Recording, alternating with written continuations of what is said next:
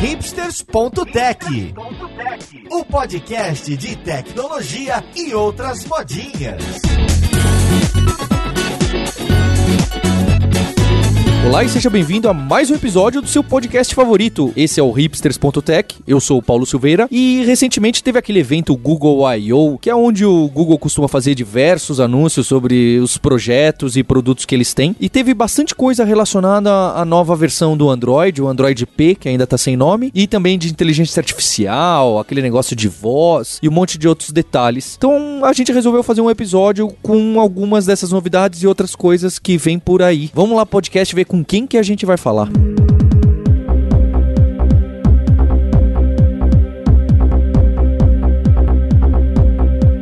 E para essa conversa de hoje, estou trazendo, acho que pela terceira vez aqui no podcast, o Neto Marim, que é Developer Advocate. Agora ele recebeu uma promoção, ou, ou, ou, ao contrário, nunca se sabe. E ele trabalha lá nos Estados Unidos, na Califórnia, no Google. Como que você tá, Neto? É, legal, obrigado, cara. É a terceira vez mesmo, né? Já tô virando freguês aí. É, vim aqui pra Califórnia agora, tô curtindo a vida nas montanhas. Muito bem, muito obrigado pelo convite. Tem bastante coisa legal aí pra gente conversar. E junto com ele, eu tenho duas pratas da casa, que é a Thaís Bartuíra e o Felipe Torres, que são desenvolvedores Android aqui, responsáveis pela app online da Lura. Inclusive, se tiver um bug, é, é com eles que vocês estão xingando aí no Twitter. Tudo bom, Torres? Tudo bem, Thaís? Tudo bom, Paulo? Tudo bom? E eu queria começar essa conversa pelas novidades da última versão do Android, que tá para sair, né? Alguma coisa assim. Eu, que eu imagino que até vocês, desenvolvedores, já possam baixar e testar e brincar e com SDK. Neto, você pode começar a falar um pouquinho o que que aparece de novidade geral do Android, seja para desenvolvedor ou seja para mim, que sou apenas um usuário do Android? O Android P, né, que a gente começa sempre chamando pela letra, antes de definir qual que é a sobremesa que vai ser o nome, ele teve o Developer Preview lançado um pouquinho antes do I.O. Uma das coisas que chamaram bastante atenção, assim, é que a gente lançou agora um negócio chamado Jetpack. O que, que é esse Jetpack, na verdade? A gente juntou um monte de coisa que estava separado por aí, então as bibliotecas de de suporte, a gente juntou algumas componentes de build, algumas coisas que a gente tinha, até inclusive a parte do KTX, KTX, que é do Kotlin e tal, e criou como se fosse um framework, né, que é o Jetpack. E isso acho que para o desenvolvedor foi o maior anúncio que a gente podia fazer, assim, em termos de, de melhoria no sistema. Mais uma coisa que chamou bastante atenção, assim, esse ano, é que a gente tá... O telefone, ele é uma coisa que tá na nossa vida o, o dia inteiro, né? Basicamente, muitas pessoas dormem dorme com o telefone do lado, uns até debaixo do travesseiro para rastrear sono, essas coisas assim. E teve uma preocupação muito grande do Google em, em o telefone cuidar do bem-estar do usuário. Então tem algumas features de é, você poder limitar o seu uso do telefone, dos filtros de cores, de você poder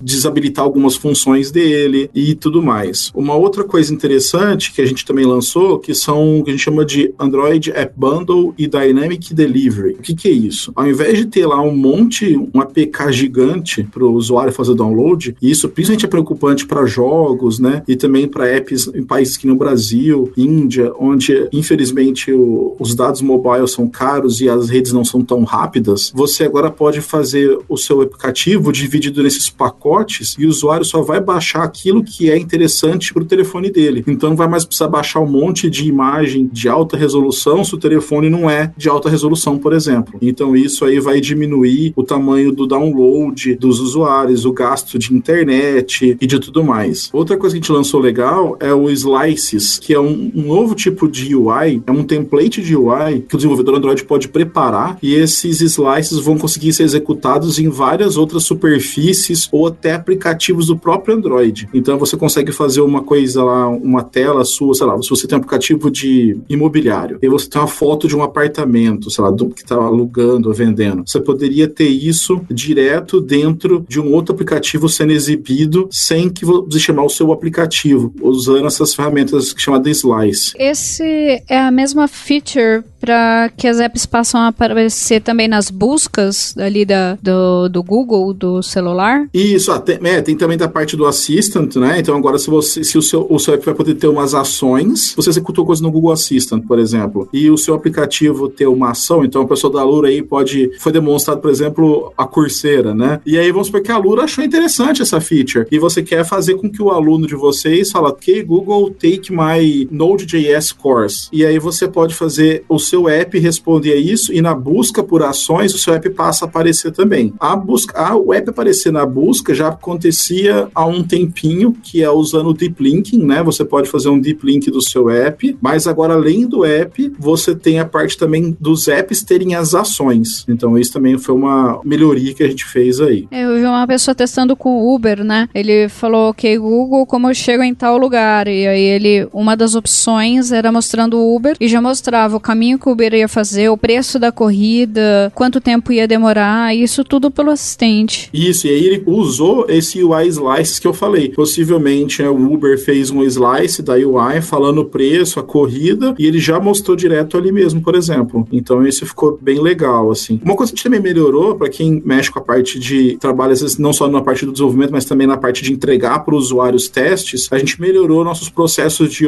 de beta, alfa e teste interno agora também. Então você, a gente, pelo próprio Google Play, você consegue fazer toda a distribuição de teste de um jeito mais fácil. Então você tem agora modos de apenas de convite para alfa, com grupos de usuários. Então ficou bem legal a ferramenta para teste, para quem quer né, testar com um grupo pequeno, para quem quer testar às vezes só na própria empresa, só no próprio grupo de desenvolvedores, por exemplo, do produto, é bem legal também. Você comentou a parte de Android Jetpack, que eu acho, pra, como você falou, para o desenvolvedor, acho que foi a grande novidade. É o famoso pacote útil. Né? Exato, né? Isso. É, o, é a canivete de, é o canivete suíço agora, né? Você pega ali, você usa aquilo. E, mas tá todo mundo falando do Android Jetpack, Android Jetpack, né? O pessoal, a galera desenvolvedora. Mas em que ponto eu tenho que pegar a minha aplicação que usa lá suas bibliotecas normais e usar o Jetpack. Eu ganho migrando minha aplicação que já está funcionando para o Jetpack ou é algo facultativo ou enfim, se você já está funcionando, você nem precisa mexer na sua aplicação? Ah, legal, boa pergunta. Assim, tem dois aspectos. Algumas bibliotecas foram migradas para dentro do Jetpack. Então, você talvez vai precisar ajustar um pacote, alguma coisa no seu Gradle lá. Mas isso também não é obrigatório agora, isso vai ser feito de forma gradual. Algumas ferramentas a gente trouxe agora, né? A gente trouxe algumas coisas novas para dentro do Jetpack. Se você está funcionando bem, se você está confortável com o seu app, ele está em produção, eu acho que não faz sentido você sair desesperado e, e migrar nesse momento. Mas eu, o que eu aconselharia é que nas próximas versões ou aos poucos o desenvolvedor fosse testando o que tem no Jetpack ele está usando fora do Jetpack. Então, coloca numa versão interna, num beta, num alpha. A gente vai integrar mais coisas que estão fora para dentro do Jetpack e a vantagem que eu vejo, e aí vou puxar a sardinha para da, da firma, né? É que a gente está ativamente trabalhando nessas bibliotecas. E tem bibliotecas que a gente sabe que às vezes o desenvolvedor faz, a equipe que fez, e depois não dá muita manutenção, ou demora para dar uma atualização para as features novas do, dos telefones, né? Dos, do SO. E a gente vai tá claro, porque é mantido internamente isso, sempre acompanhando a evolução dos telefones, do, do, do SO, desculpa. Opa, eu ouvi você falando do Download Manager aí? é, então, é, é, uma coisa que o pessoal não. Sabe o que é o engraçado do Download Manager, por exemplo? E quando a gente vem tentando vários approaches, né? Se você lembrar desde o começo, a gente já teve várias tentativas aí, né? A gente é bom em tentar, pelo menos, né? E o, o Download Manager é um caso. Então você pode ter, tomar cuidado com isso, você tem que prestar atenção nas soluções novas. A gente começou lá com do Job Scheduler, por exemplo, né? Que todo mundo tinha super medo do Job Scheduler, por exemplo, e hoje tá mais ok de usar. Aí tem o Download Manager, sabe? Então, assim, é isso que eu falei, se você tá, a sua app tá boa, não tá com uma taxa de crash alta, você tá com taxa de crash abaixo de 5, 4%, não tem por que você sair mexendo só porque o Jetpack é coisa legal que o Google lançou, sabe? Então, eu, eu sou muito dessa corrente, assim, cara. Até tuitei recentemente que a gente anda vendo muito desenvolvimento orientado à modinha, né? Então, não é só porque a gente lançou e porque o Android, o Jetpack é coisa super nova, eu acho que vale a pena você analisar. Essa essa feature faz sentido eu mudar agora? Não, não faz. Não tá dando problema, não tá me consumindo bateria. E, ok, então numa próxima versão eu, eu vou migrando aos poucos. Eu acho que essa é uma abordagem que, que o desenvolvedor mobile, não só mobile, né? O desenvolvedor tem que tomar com os aplicativos mesmo. Perfeito, eu concordo com você nessa parte. Inclusive, essa política, entre aspas, que a gente tem aqui do nosso lado também, no lado das apps, é se a gente fez a coisa bonitinha, tá funcionando, acho que entrar nessas modinhas acaba não sendo tão interessante. Acho interessante a gente ficar de olho, Uhum. mas estudar, ver o que faz sentido pro nosso caso e aproveitar isso e o que não fizer muito sentido, deixa quieto. É, exatamente. E assim, uma coisa que o pessoal às vezes esquece, é, às vezes eu sei porque é recurso limitado, pouco desenvolvedor, as empresas às vezes não têm tempo para fazer tudo que gostariam de fazer. Mas usar a parte de analytics é importante. Entender da onde vem os crashes, aonde o usuário está indo, onde o app está mais lento, por exemplo, né? E a partir disso você direcionar o seu update. Não simplesmente, ok, o Jetpack tem agora uma nova forma de eu fazer downloads, né? E mais uma. Aí eu vou e vou mudar o meu download que está funcionando. Eu, eu, eu achei, eu fiz um workaround, ok. Pô, meu download está bloqueando, eu consigo fazer um por vez, eu queria melhorar isso. Eu quero usar coroutine do Kotlin com alguma coisa. Sabe, vai com calma, né? Tipo, testa interno, vê como que tá indo, usa o Analytics de novo a favor e depois vai indo. Agora, tá dando crash. Você tem uma taxa de crash com uma certa feature acima de 5%, acima de 7%, tem alguma coisa errada ali. Aí talvez nesse momento, pô, olha o que, que o Jetpack tem para oferecer para você e se pode te ajudar nesse momento. Aí eu já acho que seria uma, um ótimo momento de você analisar se, se serve para você ou não. Eu acho que o Analytics não serve só para parte de bug. A gente aqui usa bastante também, acho importante, para mensurar que tipos de usabilidade está sendo. Sim, é. Para que, que o usuário está usando, onde ele está sendo mais usado e que melhorias a gente pode fazer aproveitando isso, sabe? Tem duas features, mas como saber qual implementar? Pelo menos sabendo que lado que o usuário está mais usando, a gente consegue dar prioridade para que coisas implementar na app. É, e às vezes assim, né? Você acha que tem uma feature tá difícil de descobrir, ou você achou um lugar super legal no menu de colocar aquela feature, e de repente você percebe que a, o uso caiu drasticamente, né? O usuário não acha mais aquela feature, né? Então, eu também, eu assim, eu sou suspeito para falar, né? Porque a gente, nosso produto também tem analytics, mas eu acho que em geral desenvolvedores mobile deviam prestar muito mais atenção para analytics do que prestam. Assim, eu, eu, às vezes eu participo de mentorias, o pessoal ia lá no Google Campus ou ia nos eventos do Google e muitos desenvolvedores assim de tamanho médio estavam usando o, o Analytics simplesmente para saber quantas pessoas estavam usando o app, por exemplo. Não só, né? Às vezes a gente já caiu numa questão dessa. Às vezes as pessoas pedem muito uma feature. Quando você coloca, não dá 2% de pessoas usando, sabe? Na verdade, não é que todo mundo tava pedindo a feature. Na verdade, você tinha uma minoria muito barulhenta que solicitava aquela feature. É o pessoal que não queria que o Twitter aumentasse de 140 caracteres. Opa, tô nessa, tô nessa.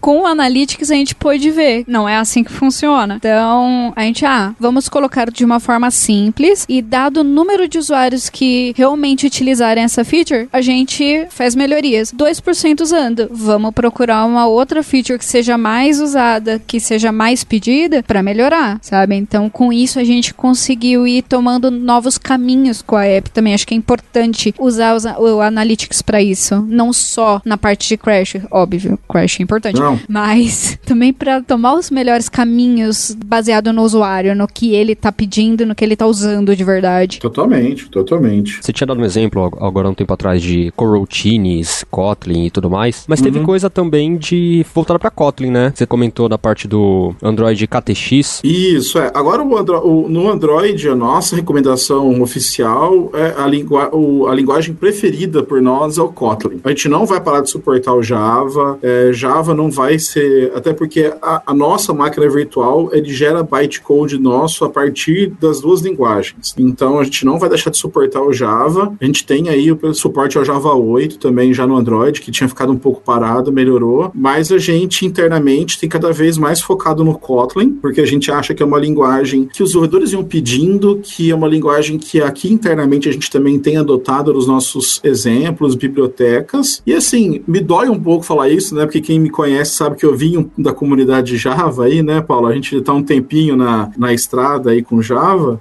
É uma linguagem que ela passou na frente do Java em termos de, de recursos e benefícios para o desenvolvedor. Então, assim, Java, eu, eu, eu não sou da turma que acha que Java é uma linguagem obsoleta. Java tem, por exemplo, a Java é verboso. Java é verboso pelo jeito que já foi projetado. Ela, ela foi feita para ser assim, não é um defeito, isso é uma característica da linguagem, né? E já o, o Kotlin, ele foi planejado por uma outra forma. Então, sim, a gente tem preferido usar Kotlin. Eu ainda, por exemplo, no meu caso, ainda estou aprendendo Kotlin, porque quando eu preciso ser produtivo, eu vou para o Java e programo muito mais rápido em Java. Mas a gente tem, a gente tem investido bastante, teve o KTX, né? A gente está melhorando mecanismos de build já também, porque a gente sabe que o link do build lá ainda está demorando um pouquinho para o Kotlin. A gente está trabalhando com o pessoal do Gradle e para melhorar esse build. E com certeza vão vir coisas aí dos Architecture Components, né? A gente lançou até o, o de paginação, né, recentemente. Então, vai ter mais coisa de Kotlin, por exemplo, com é, Architecture Component, bibliotecas, client libraries vão vir em Kotlin também. A gente está indo muito para esse caminho também. E Kotlin é bonitinho, é, né? Ah, eu gosto. Eu, pelo menos, assim, tem umas coisas que pro desenvolvedor Java, assim, eu, mas eu sou velho, né? Então a gente fica mais resistente a mudança às vezes, né? E aí você vai fazendo as coisas, assim, aí você, o problema de quem tá aprendendo uma linguagem nova, tô falando da minha experiência, tá? De repente, o pessoal que aprende, que já aprende no Kotlin, é muito mais fácil para eles. Mas às vezes você tá programando em Kotlin, mas na verdade você tá programando em Java na sintaxe do Kotlin. E isso é o maior desafio, na verdade. Não é você aprender a sintaxe. Sintaxe, eu costumo dizer que é só um conjunto de palavras-chave, né? Para você aprender, o que o Kotlin tem para trazer é a forma como que ele faz a linguagem funcionar. E isso é a mais é o mais difícil, é entender as rotinas, é entender como que ele faz o stack de funções, é entender como que você organiza uma,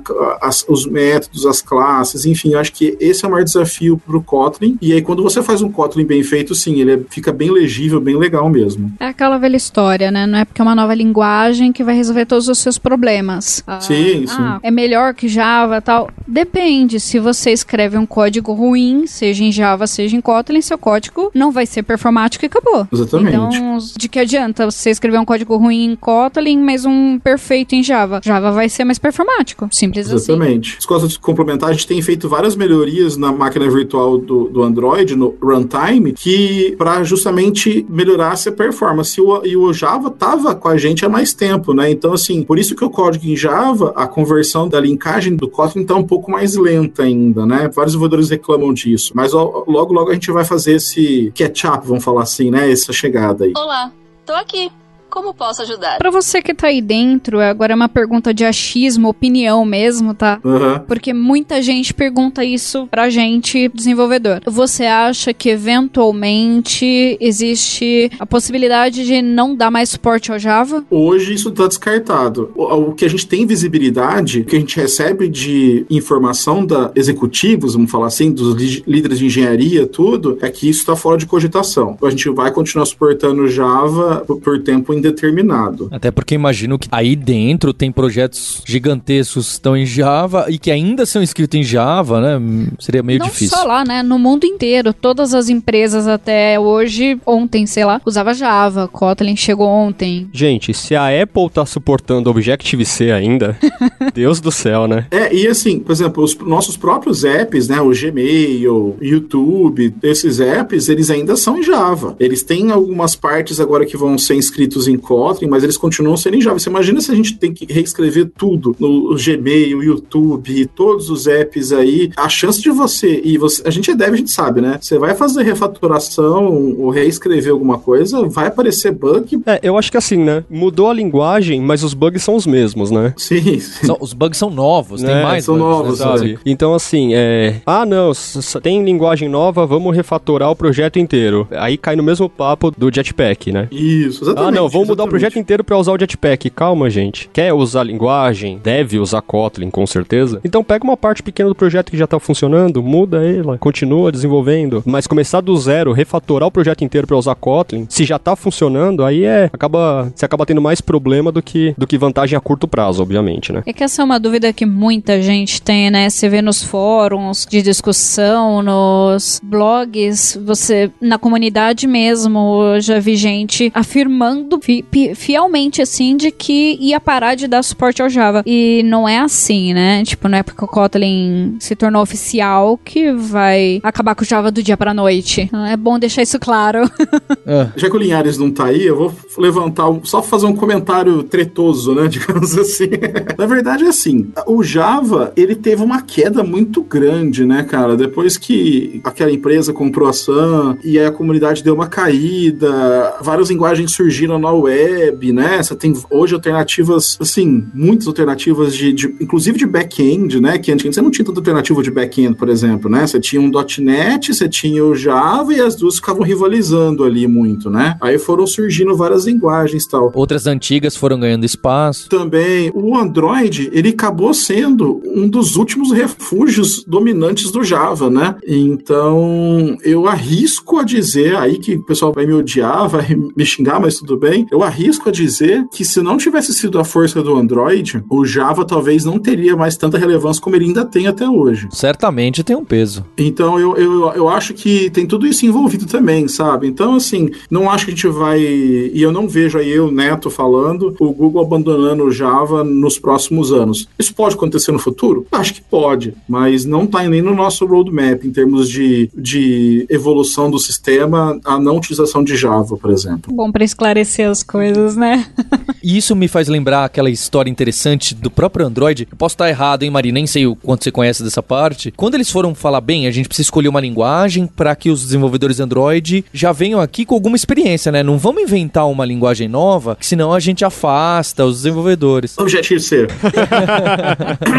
Deu uma tosse aqui, desculpa. Eles tentaram, a primeira tentativa foi pesquisada em C Sharp, porque o pessoal gostava. Era a linguagem que tinha saído com um monte de coisa a mais que o Java e estava crescendo de forma mais rápida os recursos. Mas aí o pessoal viu que as licenças, termos de uso, apesar de ser ISO e tudo mais, estava um pouco complicado de usar. Aí eles falaram, já sei, vamos usar Java, que aí ficamos tranquilos em relação a problemas legais. A história não foi bem essa, mas é curioso que eles estavam realmente procurando o que todo mundo faz, né? Todo mundo tenta procurar uma linguagem já estabelecida, conhecida, porque realmente já tem uma base grande de desenvolvedores. Não é à toa que o Java bebeu do C++ e o C Sharp bebeu do Java e, e assim por diante. É, assim, eu não posso comentar muito sobre essa questão de, de né, esse processo que tem aí, mas só assim, só uma coisa que eu sei e que a comunidade sabe disso, né, é que na época do Java teve essa conversa tanto com o C Sharp, com a Microsoft, quanto com a Sun, na época ainda era, ainda era Sun, né, e o Java já era aberto, né, na licença LGPL com o Class Path Exception, né, que é o que permite que você linke o seu código ao Java sem que o LGPL, eu estou usando entre aspas, tá, contamine o seu código, e isso é que permite que você faça isso. O problema todo, né, foi em relação nem à linguagem em si, né, mas foi às API, APIs. Né? É, eu lembro. Porque o, a parte de que o Google tinha copiado, isso o Google já ganhou faz tempo, né, eles encontraram na máquina virtual, tipo, X linhas parecidas, e é porque era o mesmo engenheiro que tinha feito isso na Sun, tava, tá ainda no Google, não sei. Então, o grande embrólio que tem hoje é em relação às APIs, né? enfim, infelizmente, esse é um assunto que a gente pode até tratar outro é, dia, não, mas infelizmente é eu não posso comentar muito. É. Eu acho interessante a história. É, e a história é essa. O Java, e que é que tem o pessoal dos haters, tem tudo, mas o Java tem uma comunidade muito forte. É, a gente sabe disso, eu, a gente veio aí, né? O Paulo também veio da comunidade Java, a gente tem Guji, Sou Java, são os maiores grupos até do mundo em termos. O Sou Java já, já, ainda é um dos maiores grupos do mundo, por exemplo, né? Ganhou prêmios do JCP. Isso é legal para o Brasil, né? O Brasil sempre tem uma relevância muito grande no Java e o Java é muito forte. Então, acho que tudo tem seu tempo, né? Então agora o Java não se movimentou tão fácil, o Kotlin apareceu aí, eu acho que assim, última mensagem sobre esse assunto, assim, acho que só para fechar pra gente não estender muito, se você for começar um projeto novo, dá uma olhadinha no Kotlin. Agora, se você tem um projeto andando, que você tá bem de Java, não sai no desespero, não. Vai talvez aos Perfeito. poucos substituindo ou criando um módulo novo. Não sai no desespero, não, não, não tem necessidade.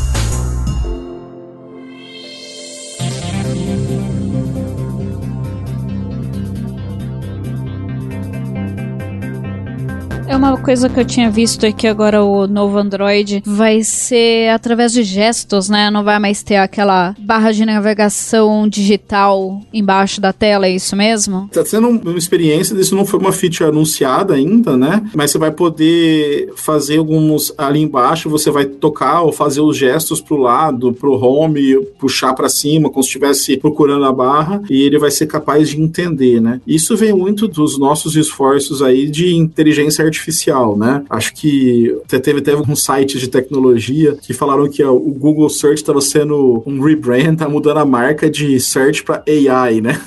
o pessoal entende errado as coisas nos anúncios e, e, faz matérias incríveis. Mas é, tudo isso vem desse aprendizado de como o usuário está usando o telefone, está usando os dispositivos, né? A gente já tinha isso no Android Wear, né? No Android Wear você já conseguia, por exemplo, fazer o desenho de um emoji, de alguma coisa, ele fazia essa interpretação e isso está vindo também para o telefone, para os tablets, para esses dispositivos assim também. Isso é uma coisa bem interessante. Essa coisa que você falou, né? Dele começar a aprender com a usabilidade do usuário. É, o que, que você pode dizer pra gente a respeito disso? Porque a gente viu que tem várias features referente a isso, né? Por exemplo, tem até um que ele aprende qual o horário que você faz exercício na academia e já prepara a sua playlist para aquele horário pré-definido, sabe? Então sozinho ele já te fala, olha. É, então isso tem bastante, é, tem bastante coisa legal nessa parte de AI, assim. Então, desde uma coisa que a gente não falou antes, mas é legal falar agora já que veio esse assunto, que é o uso adaptativo da bateria, por exemplo. Não sei se vocês querem ver isso. Adaptive Battery. É, ele vai aprendendo como você usa o telefone, como os aplicativos se comportam, para que você consiga ter a bateria durando mais tempo. E ele te mostra num dashboard, não é isso? Tanto a usabilidade quanto o consumo de bateria e te diz também que tem um negócio de que ele diz que você deve usar menos, né? Isso, isso. É, isso aí ficou bem legal, que é o, é dashboard, ele vem dando bateria, uso de dados, tempo de uso, horário que você usa. É muito nesse digital well-being, né? Que tem muito falado isso. E esse dashboard é legal porque você consegue ver justamente isso. Olha, a sua app azul está consumindo muita bateria, o seu app verde está consumindo muita rede, né? Enfim, aí você consegue, ah, vou dar uma segurada nisso aqui. Isso também motiva nós,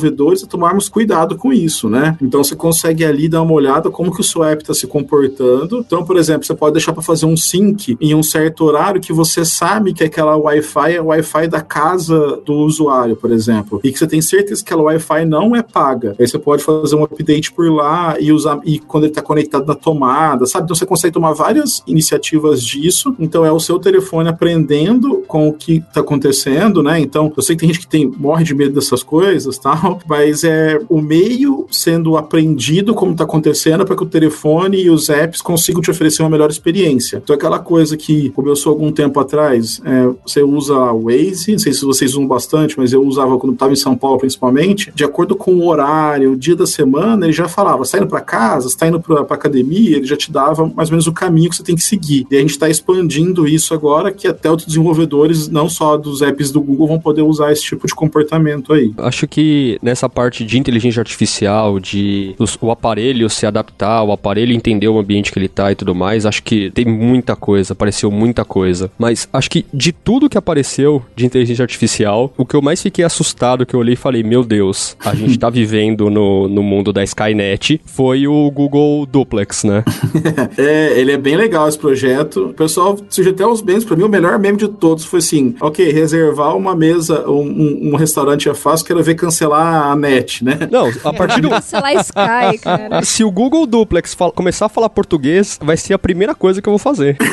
cara, foi, não, é realmente, e é interessante, a gente, eu, eu vou falar algumas coisas que eu, do que eu posso falar aqui, assim, esse projeto tá há uns dois anos acontecendo já, e ele é um sistema de aprendizado supervisionado em parte dele, onde a equipe ligava mesmo com um restaurante e tentava marcar, ele ficava aprendendo, aí depois o duplex ligava e aí se dava algum problema, o, o ser humano, né, atendia, pegava o telefone e, e, conduzia a conversa, e assim, e tem até áudios que são, assim, incríveis, assim, que você tem, eu tive acesso a ver alguns áudios aqui, é de dar risada, assim, mas é muito louco o estado da arte que chegou essa parte de inteligência artificial. Eu até recentemente mudei de time, eu tô no time hoje que trabalha, chamado Actions on Google, né, que ajuda o desenvolvedor a fazer as actions pro Assistant, o Assistant é o nosso assistente como um todo, e dentro dele tem vários projetos projetos, né? O Duplex é um desses daí. E é muito interessante que o que mais me assustou também, eu também fiquei assim, eu não tinha visto essa demonstração desse nível dele, é até as, as interjeições no meio do diálogo, né, cara? Sim, pra, sim. Pra... O hum, uh. é... Eu até falei pro Felipe que ele fala até muito isso, né? Na hora que ele tá agendando. É porque, na verdade, é um loading. Ele tá carregando alguma coisa. é, o download manager ali atrás. Não, ele tá tentando passar um teste de Turing só. não, ele até faz muito isso, né? Tipo, você tem horário? Aí a pessoa fala, olha, não tenho para sete, tenho para sete e meia. Pode ser. Hum, tipo, é muito. É uma inteligência com cacuete, né? É, vai ver, foi o Homer Simpson que programou eles, né? Imagina o pessoal da engenharia fazendo os testes, isso daí. Altos bolões rolando atrás, né? Do tipo, quanto tempo será que o pessoal vai descobrir, vai demorar para descobrir que tá falando com uma inteligência artificial? Ou qual vai ser a primeira abobrinha que vai ser falada? exato, exato. Não, você imagina, isso é assim, né, cara? Porque uma coisa que a gente talvez não tem muito contato aí no Brasil, e aqui eu pude perceber muito mais isso, aqui você tem pessoas de todas as partes do mundo trabalhando nos comércios. No Brasil é raro, você tem os sotaques regionais do Brasil, mas em geral é raro você encontrar um imigrante no telefone. Não sei se vocês têm essa mesma impressão que é, eu, raro, assim. É raro. Aqui não. Aqui é raro você encontrar um americano no telefone te atendendo num restaurante. A capacidade que essa máquina, que esse algoritmo tem que ter de, de detectar variações de palavras. Cara, minha filha tá aprendendo inglês, né? Ela tem uma tem quatro, outra tem sete anos. E eu coloquei um Google Home no, no quarto delas, o pequenininho, o mini, né? E falei assim, olha, você pode pedir música, historinha pro Google Home e tal. Ela chama ele de Hey Google, né? Não chama de Google Home. E você pode pedir. Cara, ela tem sete anos, outra tem quatro. Elas estão aprendendo a, a, formar as palavras em inglês. Elas falavam português todos os dias até seis meses atrás. Cara, ela pede a música, a inteligência artificial que tá por trás consegue entender o sotaque dela. Nas primeiras vezes, demorava mais pra música tocar que ela queria. Hoje em dia, é na primeira ou na segunda vez a, o negócio já acerta. Então, é muito interessante como que isso vai se adaptando, porque a gente sabe dos sotaques, né? A gente é brasileiro, a gente fala, você vai ver um, um, um chinês, um indiano, tem os sotaques e, e, é legal que a inteligência artificial tá aprendendo isso. Que logo, logo, se você pegar o que a gente chama de voice apps, né? Que são os aplicativos de voz, a gente vai parar de falar com aquelas gruas, né? Perte um se você quer isso. Ou essas toscas que tem assim, fale boleto se você quer pagar boleto. Já, já viram essas já ou não? Do boleto, você já viram esse tipo de, inter, de interface, é. né? É, essa do... e aí você fica, boleto. Você quis dizer conta corrente?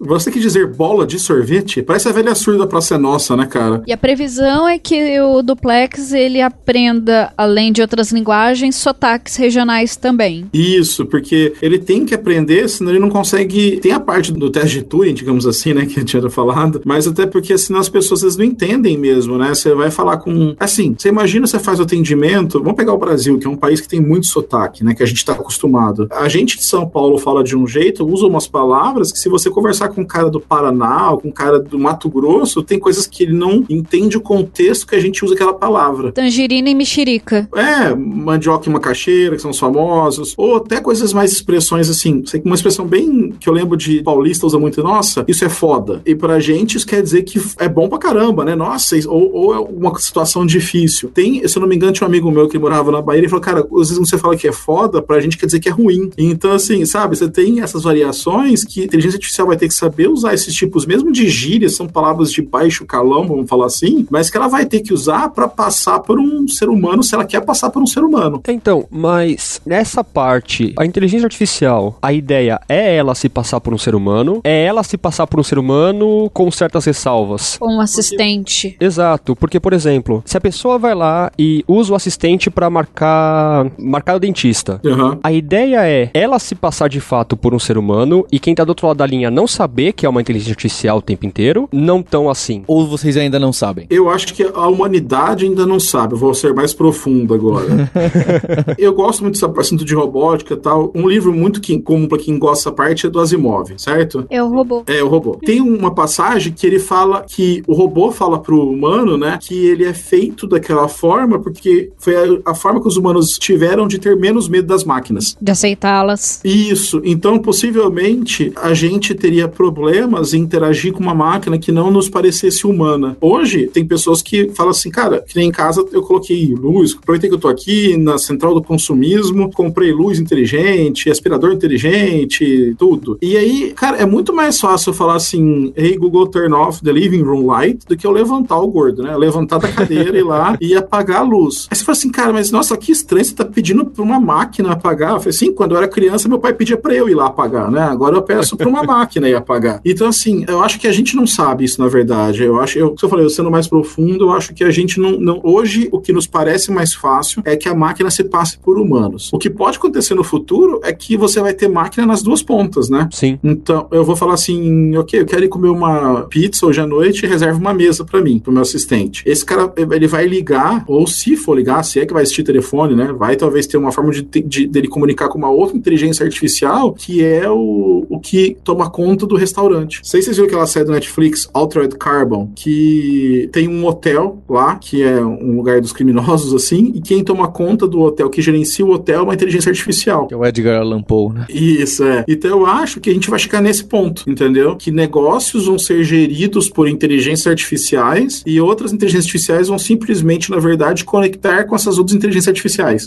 Não sei se eu fui muito profundo, agora muito, muito... Futurista. É, mas acho que é esse o caminho e a gente vai ver isso em breve. O problema é, será que a sociedade tá preparada para isso? Pam, pam, pam. Sendo mais profunda ainda? É, mas acho que é justamente isso. Acho que a gente vai ver, possivelmente, as coisas começando como sempre. Vale do Silício, Coreia, Japão, depois isso se expandindo para outros países e chegar no Brasil. Mas eu diria que aqui no Vale do Silício, por exemplo, isso é uma coisa que no máximo em cinco anos vai se tornar comum, eu imagino. Né? Eu Chutando ainda- mo- modo mãe de Naon, sabe? Tipo, Mostrei pro Felipe ontem, teve uma feira de jogos, acho que foi no Japão, e eles apresentaram alguns protótipos de androides humanoides, mas assim, eram perfeitos, com expressões, senti demonstravam sentimentos nas feições, né? Eu acho que o próximo passo Usavam bem agora- rifles. Ainda não. Não, mas eram adolescentes, androides adolescentes. E eram perfeitos. Eles sorriam, eles choravam, eles demonstravam raiva. Acho que o próximo passo é colocar o duplex nesses androides, sabe? E tinha uma marca estranha atrás, escrito Boston Dynamics. Cara, Boss Dynamics, eu, eu, eu vi, eu- não é mais do Google, né? Foi comprado, foi vendido, né? Mas eu vi os vídeos, era- era- eram os vídeos que me faziam ter medo de robótica, às vezes, sabe? Tipo, cara, aquele cachorro com aquela cabeça que abre porta, aquilo é. se- Que, cara, eu acho que eu teria medo daquilo, cara, mesmo em casa, assim, tipo, sabe? Eu acho que a minha compreensão e paixão por robótica para naquele cachorro lá, sabe, cara? Parece um verme mexendo a cabeça e abrindo a porta, assim, né? E aí sempre tem um humano lazarento pra ficar empurrando ele, velho. Eu parei de ver os vídeos, parei de assistir esses vídeos quando eu vi o robô dando mortal pra trás. Eu falei, deixa quieto.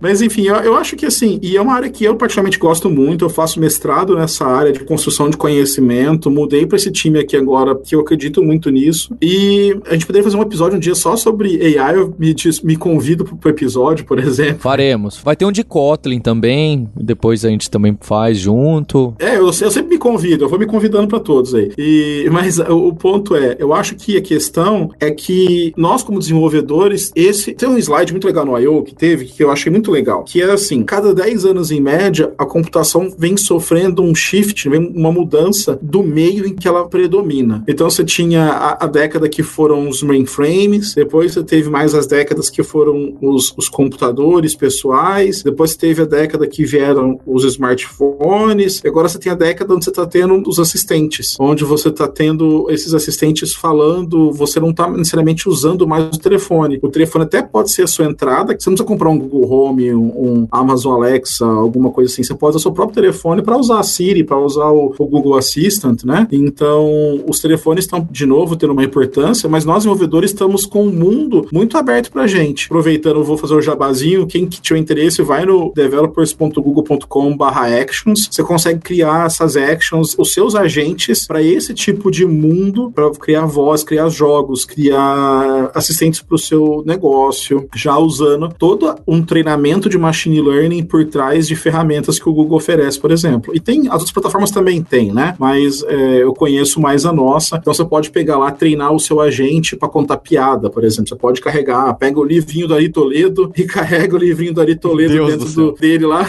o tio, chamar de tiozão assistant, né?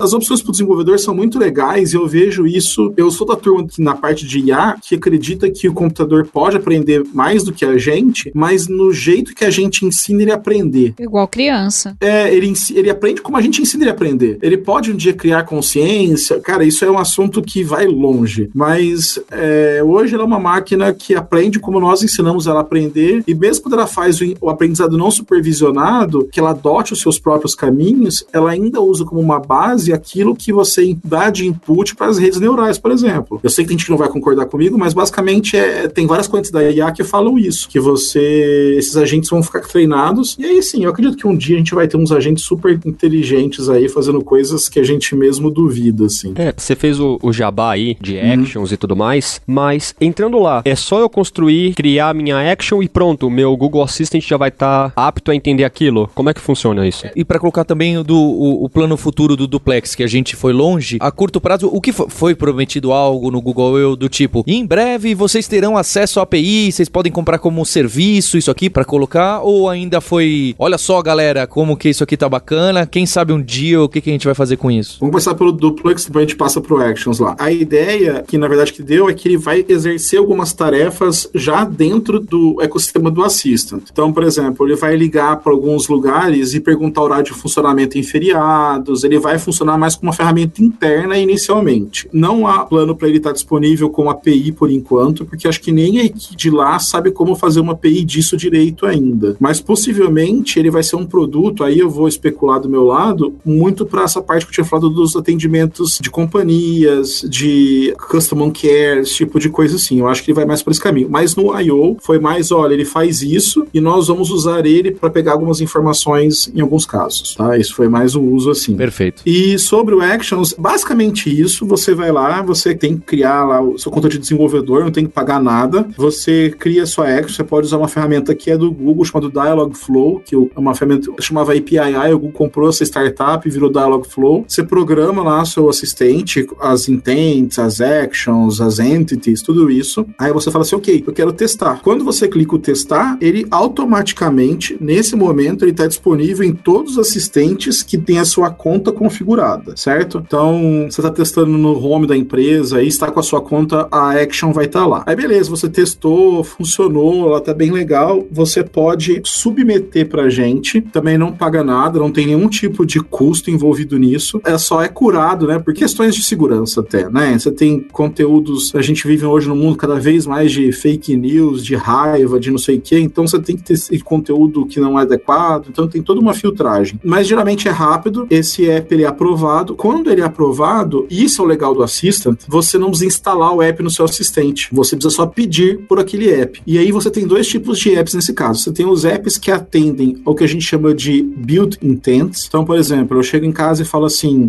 peça para o aspirador começar a funcionar. Ele vai ver dentro dos meus dispositivos se eu tenho alguma action que já está ligada a essa ação. Então, no meu caso, eu tenho lá do robozinho. Se eu falar assim, que nem uma ação que eu fiz que eu chamei de Chronos Calendar, que é para calcular coisas do calendário. Ok, Google, quantos dias faltam para o próximo feriado, por exemplo? o Google Assistant não faz isso sozinho ainda. Pode ser que logo ele faça. Aí ele fala assim: olha, eu não sei responder isso. Talvez você quer dar uma tentada no Chronos Calendar. O que você acha? Aí você fala sim. Aí ele bota aquele lá, entendeu? Entendi, entendi. E, e se você, claro, se você souber, por exemplo, ok, eu sei que a Lura tem, por exemplo, um, um assistant. Aí eu posso direto falar assim, ok, Google, let me talk to a Lura, por exemplo. Ou ask a Lura to start my Node.js course. Então você pode fazer isso direto. A vantagem que eu vejo do nosso ecossistema é que aí você não precisa instalar. Você simplesmente fala e se a action for pública, que você já submeteu, já foi aprovado, ela simplesmente vai funcionar.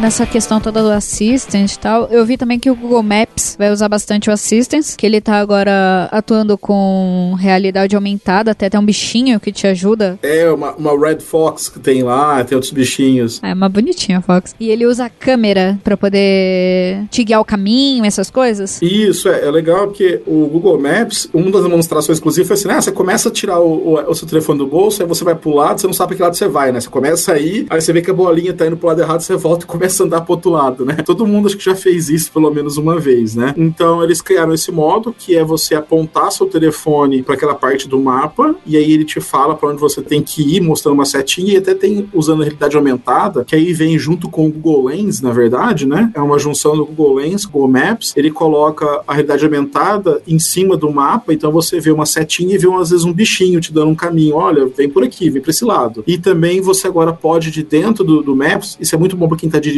por exemplo, você pode usar o Assistant de dentro do Maps, sem sair da interface do Maps. Então você pode estar tá dirigindo e quer que ligue um som, que comece a tocar o seu podcast, o hipster, você pode falar, ok, start playing podcast hipsters. Então aí ele começa a tocar o podcast de dentro do próprio Maps. Então o Maps foi um dos apps assim que, eu vejo, do meu ponto de vista, que mais beneficiou dessa junção de Google Lens, né, com inteligência artificial e evoluções da plataforma Android. Eu vi outra coisa que ele teve também, que você de dentro do próprio Maps, você consegue procurar um estabelecimento específico e de dentro já compartilhar e agendar alguns contatos, seus amigos, para marcar uma reunião, por exemplo, nesse estabelecimento. Só que a inteligência já aprende com as suas avaliações de outros estabelecimentos se aquele lugar vai ser bom ou não para você, se você vai gostar ou não. E ele te fala: olha, acho que você não vai gostar tanto assim desse lugar, mas eu tenho tais opções na região. É, e é legal que você consegue ver isso pelo próprio mapa, ele já te aponta, né, no mapa quais são aqueles lugares, né? Eles destacam, né, no mapa. Isso. Quando a gente tava discutindo sobre essas coisas, principalmente sobre o Google Maps ontem, eu até comentei com a Thaís em tom de brincadeira, não vai demorar muito tempo e o Maps vai estar tá no, no, no, painel dianteiro do carro, né? Vai estar tá no lugar do vidro do carro. Porque parte de Google Lens, com um assistente, você aponta a câmera e ele mostra. Daqui a pouco vai aparecer, o carro vai aparecer aqueles joguinhos de tipo GTA, que fica uma setinha em cima do carro você tá reclamando? caminho. Não, é incrível isso. é incrível isso. Cara, e você pode pensar que isso pode ser uma feature de segurança em dias de neve, dias de chuva intensa, neblina, noite, né? Que às vezes você pega carros. Enfim, é, eu também acredito nesse caminho. Acho que o Google Maps é um app que acho que sempre fez sucesso e está melhorando absurdamente.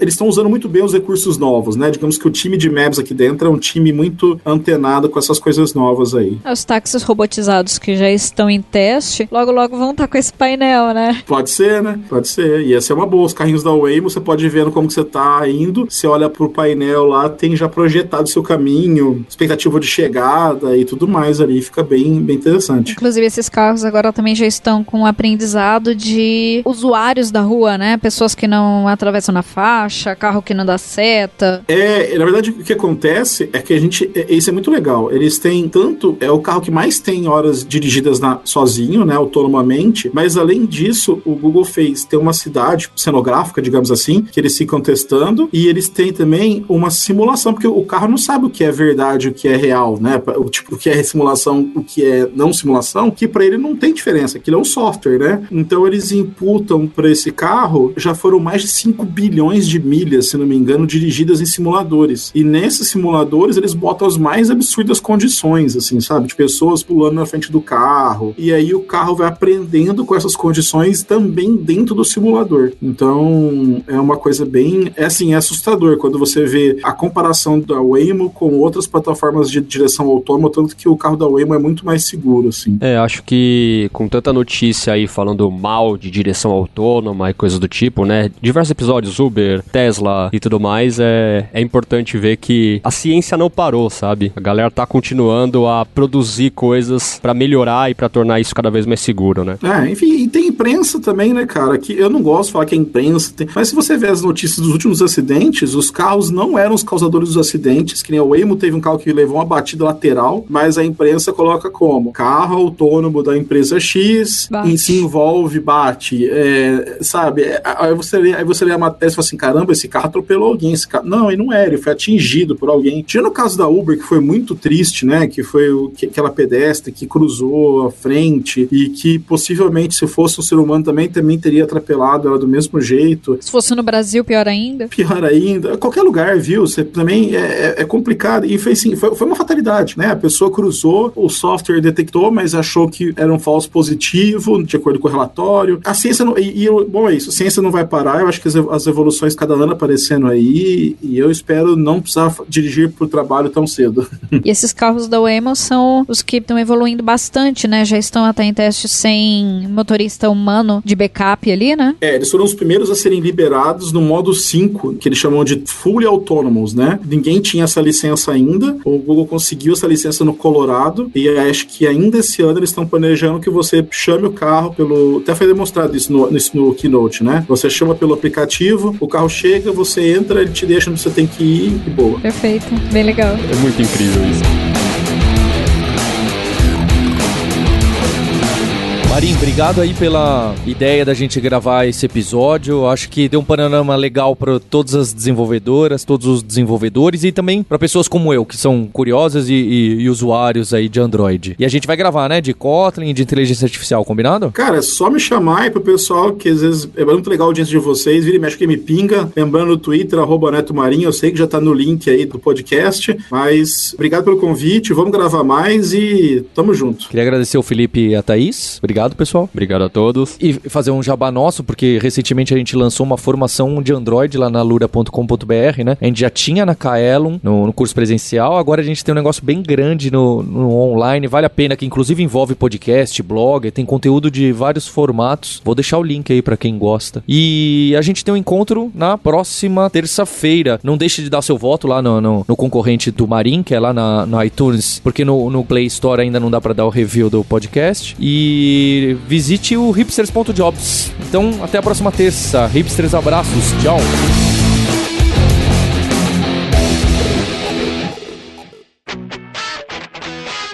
Você ouviu o hipsters.tech, produção e oferecimento alura.com.br, cursos online de tecnologia e Kaelon, ensino e inovação. Edição Radiofobia, podcast e multimídia.